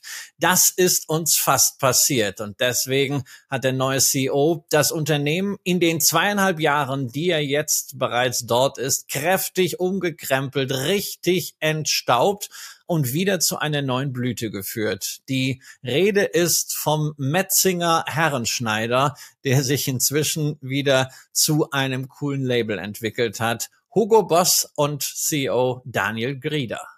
Genau. Also auf Hugo Boss äh, bin ich vor allen Dingen deswegen gekommen, weil ich mit den angelegten Aktien ähm, mal ein Screening gemacht habe und mir äh, angeschaut habe, welche Unternehmen eigentlich auf den verschiedenen neben KGV von unter 25 hatten und eine Nettomarge von über fünf Prozent. Ähm, das hat das ganze Thema schon mal ein bisschen reduziert und ähm, dann bin ich ähnlich wie du auch einfach mal diese Liste, die dann bei mir übrig blieb, durchgegangen. Und mit Hugo Boss hatte ich mich vor ein paar Monaten schon mal ein bisschen beschäftigt und von daher wollte ich sie einfach in der Sendung haben. Und mit der nächsten Aktie, die wir dann eben auch noch haben, da kam ja noch ein Champions League Spiel dazu, durch das ich auf sie aufmerksam bin. Aber wir bleiben zunächst mal bei, bei Hugo Boss. Ähm, am, am Chart äh, kann man kann man verschiedene Dinge ablesen, auch an den Zahlen, wo wir die Historie auch seit 2008 haben und äh, wo man auch schon eine ganz wichtige Sache sehen kann, wenn man im Topline-Bereich auf die unterste Zeile schaut, nämlich nach allen Kosten und Steuern, was denn dann eigentlich so vom Umsatz übrig blieb. Ähm, und das war in der Vergangenheit durchaus schon mal so 14 Prozent. 14 Prozent Nettomarge war für Hugo Boss etwas, was in 2000 2011, 2012, 2013 und 2014 realisiert werden konnte. Danach äh, begann ja offensichtlich so ein bisschen die etwas dunklere Phase, die sich dann ja auch im Kurs ablesen ließ. Und ähm, jetzt ist es eben so, dass einiges passiert, dass einiges auch an Plan sein darf dass äh, Herr Grieder da das Unternehmen offensichtlich auf einen neuen Kurs, auf eine neue Schiene gesetzt hat und es jetzt eben an einigen Stellen rollt. Und das wollen wir uns mal mit ein paar Slides aus der Investorenpräsentation zum dritten Quartal angucken. Und keine Angst, wenn ihr im Auto unterwegs seid, ihr könnt weiterfahren, ladet euch die Unterlage einfach später durch rechts ranfahren runter. Aber wir gehen jetzt mal durch so ein paar, so ein paar Folien, wo es vor allen Dingen darum geht, dass man mit den Zahlen fürs dritte Quartal bestätigt hat, dass man auf einem guten Weg ist. Man hat über eine Milliarde Umsatz kommuniziert. Das ist insbesondere auch für das, äh, für das Ziel dieses Jahr über vier Milliarden Euro Umsatz zu machen, relativ wichtig und äh, sagt eben auch, das EBIT ist um 12 Prozent äh, gestiegen. Die EBIT-Marge, die wird hier relativ zentral positioniert, die ist bei 10 Prozent und ähm, das kann ich schon mal vorwegnehmen. Die ist mir bezogen auf das, was wir auch in der Vergangenheit gesehen haben, eben noch deutlich zu gering. Ähm, und äh, wenn man dann, da kommen wir im weiteren Verlauf nochmal zu, äh, wenn man dann diese Präsentation äh, weiter durchgeht, dann äh, kommt man auf der Folie Nummer neun, äh, wer das mal nachgucken will, bei den bei den unterschiedlichen Marken herangehen, weil dann gab es ja früher noch etwas wie bei Sarini, das gibt's jetzt nicht mehr. Es gibt jetzt Menswear, also das klassische Boss, die klassische Boss-Anzugsware und dann natürlich auch die neuen Produkte, ob nun, ähm, ob nun Freizeitklamotten oder auch eher sportlichere Klamotten. Dann gibt es noch die mit übrigens 12 Prozent gewachsen ist. Dann gibt es noch Hugo, eine, eine jüngere Linie, ähm, äh, in die ich nicht mehr reinkomme, an die ich nicht mehr so richtig rankomme. Aber diese ist im Quartalsvergleich, also im, im, im oder im, im Vorjahresquartalsvergleich um 25 Prozent gestiegen. Und wir kommen dann zu etwas, was es bei Boss schon sehr, sehr lange gibt, dem sogenannten Bereich Women's Wear, der um 24 Prozent gestiegen ist. Ich dann auch schon gesagt habe, ah, damit hatte ich mich in der Tat das letzte Mal, als ich mir die Aktie ein bisschen intensiver angeschaut habe, auch beschäftigt, hatte dann aber auch äh, in Erinnerung, dass der Umsatzanteil sehr, sehr niedrig ist. Den kriegt man hier leider nicht genannt. Dafür muss man dann ähm, in die Quartalsmitteilungen zum dritten Quartal gehen und da sieht man mal, was das eigentlich auf der Umsatzebene auch bedeutet. Also, dass die, dass das klassische, dass die klassischen Bosslinien knapp 800 Millionen Euro Umsatz in diesem dritten Quartal gemacht haben, dass Hugo immerhin 170 Millionen Euro Umsatz gemacht hat, wo dann äh, dieses 25-prozentige Wachstum schon einigermaßen hervorhebenswert ist. Aber dass die Women's Wear ein absolutes Sorgenkind bleibt und das, das ist eben etwas, was man sich bei Boss aus meiner Sicht weigert, irgendwie zu verstehen, dass dieser Name und diese Marke Boss bei Männern vermutlich von mir vermutet, deutlich besser ankommt als bei Frauen. Männer haben gar kein Problem damit zu sagen, Boss, ja, ich äh, äh, äh, auf die Brust klopfen und in den nächsten Meetingraum reingehen. Ähm, wenn, wenn immer ich mit mit mit mit Frauen äh, da spreche oder auch äh, von Frauen Podcasts höre von äh, von von weiblichen Führungskräften, äh, mit denen äh, in, in Kontakt stehe, bekomme ich nie den Eindruck, dass diese vier Buchstaben ihren, ihren Verhaltenszug adäquat äh, darstellen. Sheryl Sandberg hat irgendwann mal einen Vortrag dazu gehalten, was das Wort Boss auch in eine sehr negative Konnotation bei Frauen gesetzt hat, dass Frauen, wenn sie sich ähm, als Führungskraft mit so einem vielleicht etwas männlichen Habitus äh, ihren Kollegen und Kolleginnen präsentieren, äh, häufig und schnell als Bossy genannt werden. Also von daher ist dieser Name und diese Marke Boss bei Frauen aus meiner Sicht ein größeres Problem, ähm, als man in Metzingen offensichtlich wahrhaben will. Und ich frage mich seit Jahren, warum man da eigentlich keinen anderen Namen einfach mal raufsetzt, warum man nicht sagt, wir finden da etwas anderes und äh, ja, hast, hast, hast, hast du irgendwas? Weil Bossin kann es ja wohl nicht sein, oder? Was kann es nicht sein? Bossin. Vielleicht auch Bössin. Äh, nein, ähm, nein, das, das kann es nicht sein. Und äh, naja. Ich meine, also bei, Hu bei Hugo denke ich persönlich ja eher an Stößchen, aber auch das passt ja, das, nicht. Das, also Hugo, Hugo ist für mich auch so ein Ding, äh, wo ich sage, aber gut, das, das geht mir, das geht mir, wann immer ich in Metzingen bin, da gucke ich mal kurz rein und denke mir so, ja, nee, geh gleich weiter. Also äh, das ist also für uns für uns Jüngere ist das schon schöne Mode. Äh, hm, ja, ähm, diese Altersdiskussion und diese damit einhergehende Altersdiskriminierung, äh, ähm, die äh, lenk nicht ab, lenk nicht ab. Hast du, hast du, hast du einen Namen? Weg. Aber du hast ja, du hast ja gefragt nach einem, du hast ja gefragt nach einem Namen und ähm, äh, ich hatte es in der Tat, nachdem ich mich das letzte Mal mit dem Unternehmen beschäftigt habe, mir so ein bisschen was aufgeschrieben und äh, es, es, es, es gibt eine Sache, wo ich sage, das würde aus meiner Sicht passen und der Name wäre Grace.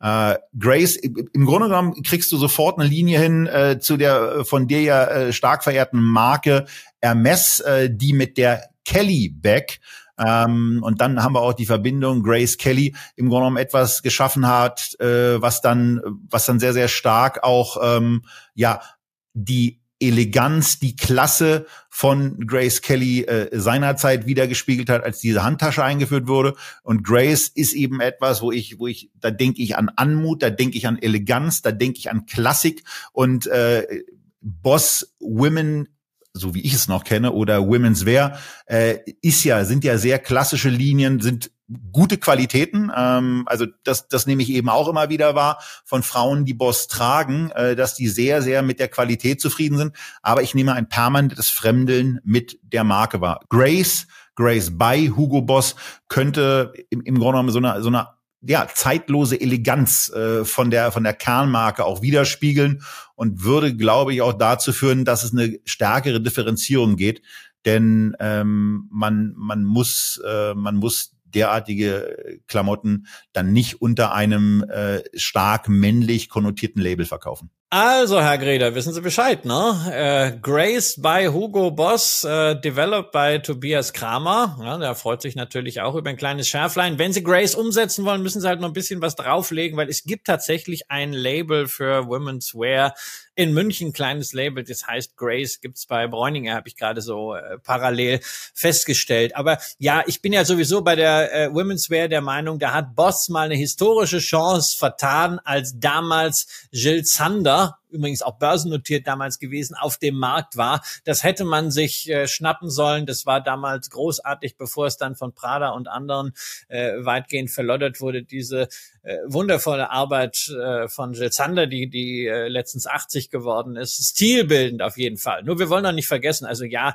Women's Wear ist äh, eine Baustelle bei Boss, aber ansonsten ist ja auch Hugo Boss ein brutales Lehrstück, ja, insbesondere auch für mich, ja, was ein CEO in kürzester Zeit in einem solchen Unternehmen bewegen kann. Denn als es damals hieß, Daniel Grieder wird der neue CEO von Hugo Boss, er hatte ja zuvor sehr erfolgreich bei Tommy Hilfiger gewirkt. Da habe ich gedacht, wow, das ist mal richtig so ein Big Shot und äh, das kann mal wieder ein Argument sein, den nächsten Zyklus einzuleiten, dass Boss mal wieder, wie damals auch unter Klaus-Dieter Lars, Permira war übrigens damals der Großaktionär, dass es da wieder mal richtig aufwärts geht. Habe ich gedacht, ja, das legst du dir mal auf die Watchlist, ja. Aber na, es ist dann auf der Watchlist irgendwie verlumpt. Ich habe es aus den Augen verloren. Dann habe ich irgendwann drauf und gesagt, wow, Wahnsinn, was der schon äh, gerissen hat in so kurzer Zeit.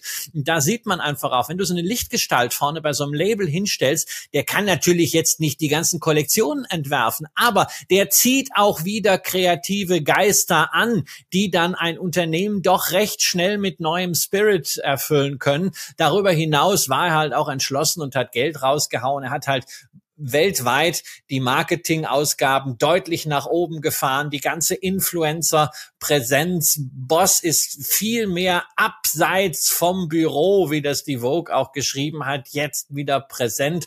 Toll inszeniert. Das hat natürlich Marge gekostet. Jetzt muss er halt zeigen, dass er nicht nur beim Umsatz so stark wachsen kann, wie es sein neues Ziel ist, die fünf Milliarden bis Ende 25, sondern dass er das auch mit Profitabilität hinkriegt. Aber er hat ja auch richtig Skin in the Game, wenn man Medienberichten Glauben schenken darf, hat ja der Großaktionär, die italienische Marzotto-Gruppe, ihm ein Paket von bis zu 80 Millionen Euro in Aussicht gestellt, wenn es ihm gelingt, bis Ende 2025 den Kurs auf oder über 100 Euro zu bringen. Da ist ja ordentlich noch was äh, zu holen. Und die Frage an dich natürlich, wie siehst du das? Äh, ist es auf Basis der momentanen Bewertung realistisch, deiner Meinung nach, dass Boss immer natürlich gesamtwirtschaftliches Umfeld einkalkulierend, es bis 2025 auf 100 schafft, ohne dass da jetzt irgendein Hype reinkommt, sondern rein aus der fundamentalen Power. Ja, ist es. Ist es. Das Lustige ist, äh, das ist bei den Analysten noch gar nicht so richtig angekommen. Bei denen ist übrigens offensichtlich auch noch nicht angekommen, dass Boss sich sehr, sehr ernsthaft vornimmt, und das ist auch für realistisch zu halten, bis 2025 bei 5 Milliarden Euro Umsatz angekommen zu sein. Schätzungen sehen hier noch äh, 4,8 Milliarden. Hat mich ein bisschen überrascht bei der Vorbereitung. Aber gehen wir mal, gehen wir mal hier kurz rein. Eine, eine kurz, ein Kurzhinweis noch. Also auch wo Wachstum zusätzlich noch herkommt. Ähm, für die genaueren Zahlen dann wieder in die Quartalsmitteilung bitte reinschauen. Konnte ich hier aufgrund der nur noch zwei zur Verfügung stehenden Plätze nicht mehr machen. Dass man insbesondere auch im digitalen Bereich wirklich starkes Wachstum an den Tag legt, 25 Prozent im Vergleich zum Vorquartal. Und ähm, das ist eben schon etwas, äh, wo man, wo man sehen kann.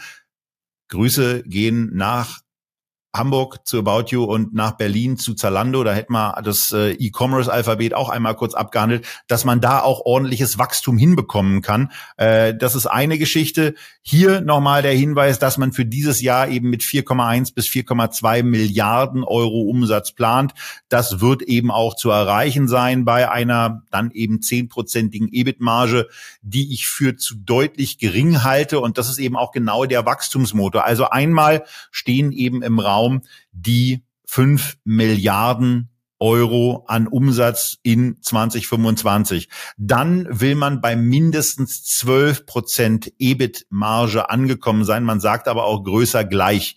Ähm, aber eigentlich ist es so, wir haben es in der Vergangenheitsdarstellung eben schon gesehen und wir können es dann eben auch noch mal ein zweites Mal als zur Reminder-Bildung und zur Verstärkung einblenden, dass es diesem Unternehmen in der Vergangenheit eben sehr wohl schon gelungen ist, zweistellige Nettomargen aufzuweisen. Und wenn wir uns dann mal im äh, luxuriöseren Umfeld eben vergleichsweise umschauen, dann sei auch mal daran erinnert, dass es LVMH über seine ganzen Marken äh, gelingt, eine 20-prozentige Nettomarge zu erzielen und die sicherlich auf einem deutlich anderen Luxusniveau anzusiedeln, der Hermes, denen gelingen sogar über 30 Prozent. Bleiben wir bei den Prozentsätzen, die hier bei Boss angegeben sind. Da kommen im Moment netto ähm, 6% raus, wenn man sich im Moment vergegenwärtigt, dass es eine EBIT-Marge hat von in etwa 10%, dann ist es eben so, äh, dass man offensichtlich so im Bereich 40 äh, Prozent von vom EBIT abziehen kann, um dann bei der Nettomarge anzukommen. Und das würde in etwa bedeuten, dass man bei einer EBIT-Marge eigentlich ankommen müsste von 16, 17 Prozent, um dann bei meinem Margenziel, nämlich einer Nettomarge von mindestens zehn Prozent per 2005 anzukommen, was möglich ist. Und wenn es eben erst in 2026 erreicht wird, dann wäre das auch in Ordnung. Aber um mal die 100 Euro, die du da in den Raum gestellt hast, noch mal ein bisschen zu kommentieren. Bei 100 Euro und der aktuellen Gewinnschätzung für 2025 von 5,21 wäre das ein Kurs-Gewinn-Verhältnis 100 zu 521 von etwa, von etwa 19, 19,5. Wenn man jetzt aber sagt, 5 Milliarden Euro Umsatz sind möglich, eine zehnprozentige Nettomarge auch, dann hat man eben bezogen auf die 500 Millionen, die dann als Nettoergebnis ja da sind, ein Ergebnis pro Aktie von 7,24 Euro. Und das bezogen auf den aktuellen Kurs wäre ein KGV von 9,5. Und naja, wenn man dann eben sagt, äh, die, die 100 sollen es dann eben schon sein, dann bist du eben auf einem, auf einem Niveau von in etwa 14. Und das ist, glaube ich, noch immer relativ attraktiv. Also da muss dann die Reise auch noch nicht zu Ende sein. Ich glaube persönlich, dass bei Boss einiges möglich ist, ähm, insbesondere wenn da vielleicht noch eine zweite Amtszeit hinzukommt und der Kollege die Chance hat, dieses Thema weiterzuentwickeln. Weiterzuentwickeln im Bereich der Männer, wo auch noch weiterhin und wieder gigantisches Wachstumspotenzial ist, aber vor allen Dingen im Frauenbereich eigentlich etwas da ist, äh, wo, wo Frauen ähm, die auch wieder ins Büro kommen, die ohnehin eine stärkere Affinität zu ähm, Kleidung haben als Männer, äh, die deutlich besser angesprochen werden könnten, es eben auch müssten. Und dann äh, sind fünf Milliarden Umsatz kein Problem, dann ist eine zehnprozentige Marge kein Problem, dann ist ein Kurs 100 kein Problem. Von daher ist für mich in der Sendung heute äh, die wirklich spannendste Aktie mit einer, mit einer Investor Relations Arbeit, die ein bisschen zurückhaltend ist und sich äh, Ziele so setzt, dass sie eigentlich übersprungen, dass sie eigentlich übersprungen werden müssten. Also mir ist es ja gerade im Modebereich lieber, wenn man flashy ist mit Blick aufs Produkt und in der Investor Relations ein bisschen äh, defensiver agiert als umgekehrt. Dafür haben wir ja auch genügend Beispiele. Ich sehe das genauso wie du und ich habe mir die Aktie vor einigen Wochen schon mal angesehen und nachdem ich ja so Winnetou-mäßig lange drum rumgeschlichen bin, habe ich also jetzt äh, dort schon mal gekauft und ich werde die Position sicherlich auch noch aufstocken. Äh, das ist für mich kein äh, Buy-and-Hold-Investment. Das ist äh, für mich auch nicht unbedingt so in dieser Luxusschiene, aber äh, ich sehe halt hier eine sehr, sehr hohe Wahrscheinlichkeit und günstiges Chance-Risiko-Verhältnis, dass man diesen Zyklus, in dem die Aktie momentan drin ist und Modeaktien sind nicht nur vom Gesamtmarkt, sondern auch von der Wahrnehmung der Zielgruppen, solange sie eben nicht im Top-Level wie Hermes sind, immer irgendwie zyklisch, äh, dass dieser Zyklus noch eine ganze Reihe ausgeritten werden kann und da möchte ich dabei sein. Als allerletzte Aktie, Tobias, lass uns nochmal auf einen weiteren deutschen Wert quasi im Team zusammen drauf gucken, den du dir ausgesucht hast. Auch das ist ein Unternehmen, das wieder mit Permira zusammenhängt. Permira war auch hier der Aktionär, hat irgendwann dann an die Börse gebracht, so richtig den Zeitgeist getroffen. Insbesondere dann in der Pandemie wurden die Produkte dieses Unternehmens wie alles, was irgendwie mit Stay-at-Home-Technology zu tun hatte, richtig nachgefragt. Die Aktie wurde gehypt und wie das halt so ist bei solchen gehypten Themen, diese Sondereffekte wurden rausgepreist. Dann gab es noch ein paar sehr spezielle Effekte, insbesondere Ausgaben für Sportsponsorings. Ja, die haben die Aktie dann endgültig zum Absturz gebracht. Aber interessanterweise, während ja viele Pandemie Highflyer auch fundamental richtig darben, sieht's bei Teamviewer gar nicht operativ so schlecht aus, zumindest in den Zahlen, wie der Kurs das mit diesem Absturz von über 50 auf zeitweise unter 10 und aktuell so 13 suggerieren würde. Genau, das ist eine recht deutsche Formulierung. Ne? Also da merkt man dann immer, äh, wie äh, wir kommen dann doch nicht aus unserer Haut, denn äh, nicht schlecht, ja. Also das sieht eigentlich ganz gut aus, was die da inzwischen äh, wieder hingestellt haben. Und man, man sieht diverse Sachen in diesem Kurs. Man sieht die von dir angesprochene Optimierung eines Gesellschafters, der irgendwann reingegangen ist und ähm, äh, auch schon einen sauberen Schnitt gemacht hat. Da kommen wir gleich zu ähm, beim, beim zweiten Highlight aus den letzten Monaten. Ähm, solange ich aber noch auf dieser Chartseite bin, äh, möchte ich zumindest mal etwas zeigen, was man so selten sieht denn ähm, man sieht einen Manchester United Drop und dieser ereignete sich so im September ähm, des Jahres 2022. Da war der Kurs noch so bei etwa 30 Euro.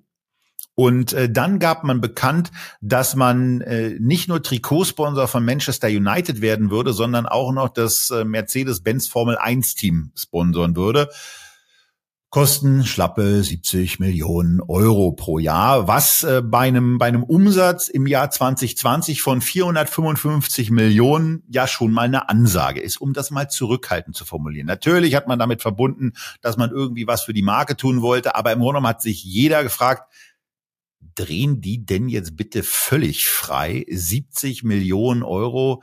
Ich weiß gar nicht, ob der Betrag so genau äh, nach draußen gegangen ist. Es bezieht sich hier auf, auf aktuelle Schätzungen, äh, die, die rumgegeistert sind.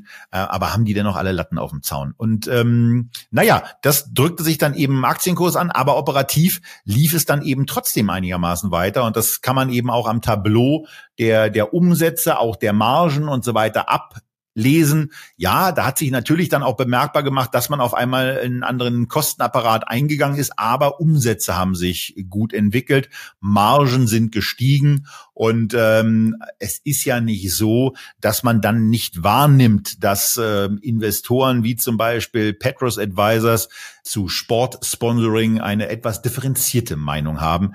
Ähm, wenn Sie es beispielsweise als Geldverbrennungsmaschine bezeichnen. So, es gab drei Sachen in den letzten Monaten, also das heißt so seit September, die, die hier nochmal beleuchtet gehören, nämlich einmal, dass Teamviewer kürzlich sein Sponsoring bei Manchester United äh, reduziert hat, zumindest ab der Saison 24, 25. Ich hatte mich deswegen nämlich genau, und das war dann der Auslöser, es in die Sendung hier zu nehmen, weil wenn ich mich damit beschäftige, dann können wir es hier auch gleich besprechen, gewundert, dass ich beim Champions League Spiel äh, Menu gesehen habe mit einem Trikot, auf dem dem Teamviewer stand.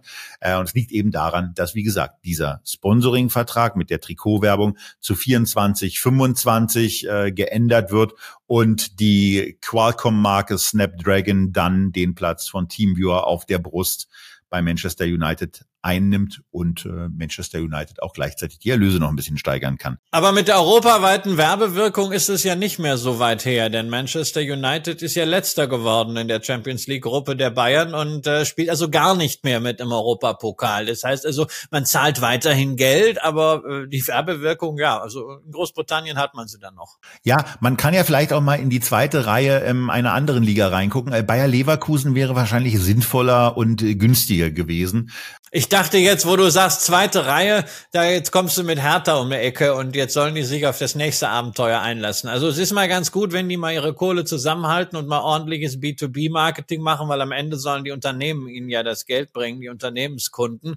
Und äh, da die sorgen dann am Ende für Cashflows und das funktioniert ja ganz gut. Wo genau, ich verstehe in gewisser Weise auch, dass man, dass man so eine so eine weltweite Präsenz, wie sie Menu dann nun mal hat, in irgendeiner Form auch versucht zu nutzen, ob es nun gleich dieser Form des Sponsoring sein musste, ob da nicht was anderes gegangen wäre. Naja, da sind sie im Moment dran, haben da offensichtlich auch was gefunden und werden die Kosten deswegen in 2025, wo die, wo die Kürzung noch das erste Mal wieder voll greift, um 35 Millionen Euro reduzieren. Äh, das heißt, 70 Prozent weniger Geld ausgeben. Diese 35 Millionen äh, stehen dann voll dem Unternehmen zur Verfügung.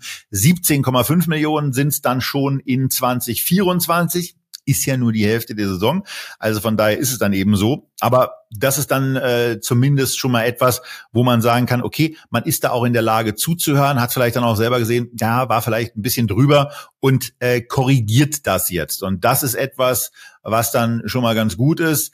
Permira, ähm, die du ja schon angesprochen hast, ähm, äh, sind äh, trotzdem mit einer mit einer zweiten Tranche im Ende November äh, aus der Aktie rausgegangen, haben ihren Unternehmensanteil, den sie noch immer haben, von 20 Prozent auf jetzt 14 Prozent gesenkt, haben dabei einen durchschnittlichen Verkaufspreis realisieren können von 13,9 Millionen und haben mit dieser Transaktion inzwischen 5,5 Milliarden Euro eingenommen Sie hatten für das gesamte Paket 870 bezahlt, 14 Prozent haben sie noch. Ich gehe nicht davon aus, dass man die Aktie unterhalb von 20 jetzt noch verkaufen wird, äh, sondern dass man jetzt eher wartet nach dem Motto, äh, wenn es ein, zwei Jahre noch mal gut läuft, dann kommen wir dann auch mal mit zusätzlichen 500 Millionen an Verkaufserlös raus, sind dann insgesamt bei 6 Milliarden an Erlösen, denn den Großteil der Position hat man bei über 44 äh, Euro verkauft und ähm, damit eben schon ordentlich äh, was, was eingestrichen. Ähm, aber dann kommt man so mit 6 Milliarden aus der Geschichte raus, 870 Millionen bezahlt, ist äh, ein durchaus erfreuliches Geschäft von 2014 angerechnet. Ähm, und das ist also dieses, dieses Aktienthema ist eben auch deswegen wichtig, weil ähm, man ja, hier zwar keine Dividende ausschüttet, aber man macht, macht was anderes. Wenn man als äh, Tech-Gesellschaft günstig bewertet ist und insbesondere ein Price-to-Free-Cash-Flow-Verhältnis von um die 10 ist günstig, die machen hier etwas, was wir ja auch des Öfteren thematisiert haben. Ich finde, die machen es gut die kaufen eigene Aktien zurück. Sie haben ein erstes Programm im Gegenwert von 150 Millionen Euro gerade beendet, haben jetzt den Vorstand, also der Aufsichtsrat hat jetzt den Vorstand dazu ermächtigt, ein zweites Paket zu starten und ähm, da sind aus der, aus der letzten Bewilligung von der Hauptversammlung offenbar noch 10,7 Millionen Aktien zum Rückkauf offen. Äh, die kann man jetzt, die kann man jetzt einsetzen und ähm, wenn dieses Programm bis zur HV erledigt ist oder auch nicht erledigt ist, dann kann auf der nächsten Hauptversammlung eben auch ein wieder neues Programm äh, aufgelegt werden. Denn im Moment ist man ja auch wirklich kräftig unterwegs. Man macht äh, mal einfach ein EBITDA von 225 Millionen knapp. Man sieht, man ist bei einem Net Income von 110 Millionen auf der auf der Ist-Ebene und ähm, naja, im Moment ist man eben auch einigermaßen knackig bei einem 10, 15-prozentigen Wachstum auf Jahressicht unterwegs. Äh, vor dem Hintergrund scheint da noch einiges zu gehen. Äh, CEO Oliver Steil hat die hat die Geschichte mit äh, dem Aktienrückkaufprogramm übrigens auch damit begründet, dass man schon in 23 wichtige Meilensteine erreicht hat. Äh, wo er auch äh, das Thema Reduktion des Sponsorings mit dazu gezählt hat. Er sieht zudem Fortschritte bei der Produktentwicklung und bei sogenannten Technologiepartnerschaften. Teamviewer geht ja nicht nur in Büros rein, sondern auch in neue Fabriken, die technologielastig aufgesetzt sind, wo wesentlich menschenärmer Dinge hergestellt werden können, aber wo trotzdem Menschen kontrollieren müssen und es müssen eben nicht immer die Ingenieure sein, äh, sondern die sind dann eben mitunter digital einfach mit dabei und TeamViewer hat offensichtlich Systeme gebaut und in der Entwicklung, äh, die es Unternehmen erleichtern, diese anzuwenden. So, last but not least gibt es ein paar Großkundenprojekte, die in äh, einigen Regionen abgeschlossen werden konnten und die dann eben auch zukünftig für stetigen Umsatz sorgen werden. Und in dem Moment, wo bei dem Unternehmen stetiger Umsatz reinkommt, kommt auch stetiges EBITDA, stetiger Free Cashflow und stetiger Gewinn rein. Und den verbindet man eben. Kurzum, äh, Price to Free Cashflow ist bei 10, äh, Kurs-Gewinn-Verhältnis ist bei einem wachstumsstarken Unternehmen bei 20. Äh, ich finde das Unternehmen vor dem Hintergrund spannend. Und ähm, wenn es da in einer Gewichtung oberhalb der in unserem ähm, European Small Cap Fonds äh, mit dabei ist, ist das vermutlich auch nicht so das Schädlichste. Deswegen, ja, Teamviewer, spannendes Unternehmen aus meiner Sicht.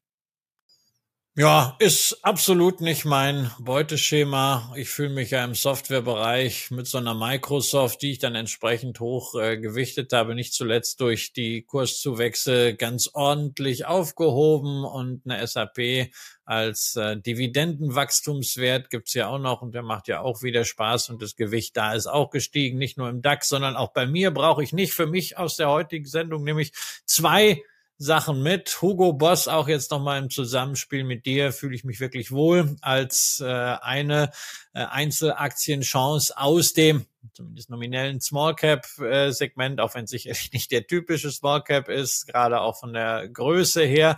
Äh, aber da ist ja der Streubesitz relevant. Und das andere und viel wichtigere, der MSCI Europe Small Cap ist ein gutes Depotelement. Ich bin da weiterhin optimistisch und ob die jetzt 2024 oder 2025 in diesen Outperformance-Trend äh, zurückkehren, das ist mir dann auch egal. Ich sehe nach wie vor das als valides Thema an, dass diese Liquiditätsprämien man dann auch tatsächlich irgendwann einsackeln kann, früher oder später. Ähm, damit sind wir so ein bisschen beim Thema jetzt äh, später. Es ist verdammt spät geworden. Wir haben Spielfilmlänge erreicht. Deswegen war's das auch für heute. Allerdings natürlich noch nicht für dieses Jahr. Einmal gibt's noch Echtgeld TV mit unserem großen Jahresend-Special wie üblich. Ich freue mich schon auf Tobias Weihnachtspullover. Ich werde wieder mein rotes Dinner Jacket anziehen. Erstmal dürfen wir euch aber ein frohes Weihnachtsfest im Kreise eurer Lieben wünschen. Genießt diese besondere Zeit so, wie es für euch am besten ist. Und dann sehen wir euch in einer Woche an dieser Stelle wieder. Für heute, tschüss aus Berlin.